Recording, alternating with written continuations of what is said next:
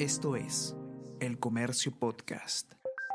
Buenos días, mi nombre es Soine Díaz, periodista de El Comercio, y estas son las cinco noticias más importantes de hoy, viernes 12 de noviembre.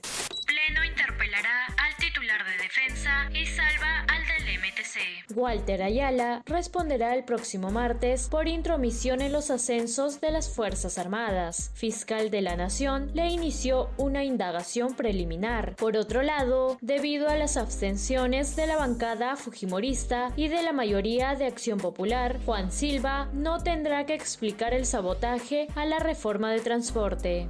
Jefa de gabinete reprende a ministro de Energía y Minas por La titular de la PCM, Mirta Vázquez, envió un oficio a Eduardo González por no acudir a tres reuniones para renegociar acuerdo de camisea. Le solicito que priorice este tema en su agenda, exhortó la primera ministra. Ministro de Energía y Minas señala que es un malentendido. Oficial por quien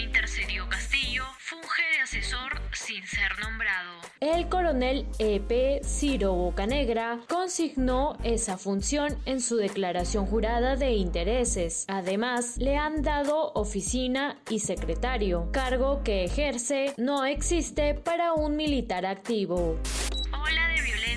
Lima y Callao. Solo en estos 11 días de noviembre, 23 personas han sido asesinadas en Lima Metropolitana, Callao y Lima Provincias, y cada caso es más atroz que otro. Hoy en día, por un acto de infidelidad o por una deuda te matan, señaló el general Edgardo Garrido, ex subcomandante de la PNP.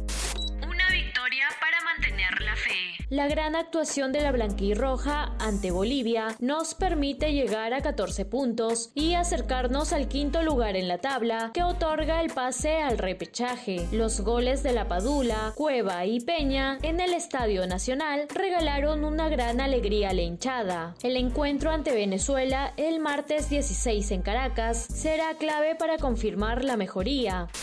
Y no te pierdas en unos minutos el podcast Tenemos que hablar con Ariana Lira, quien analizará las nueve denuncias del titular de Provías. Esto fue El Comercio Podcast.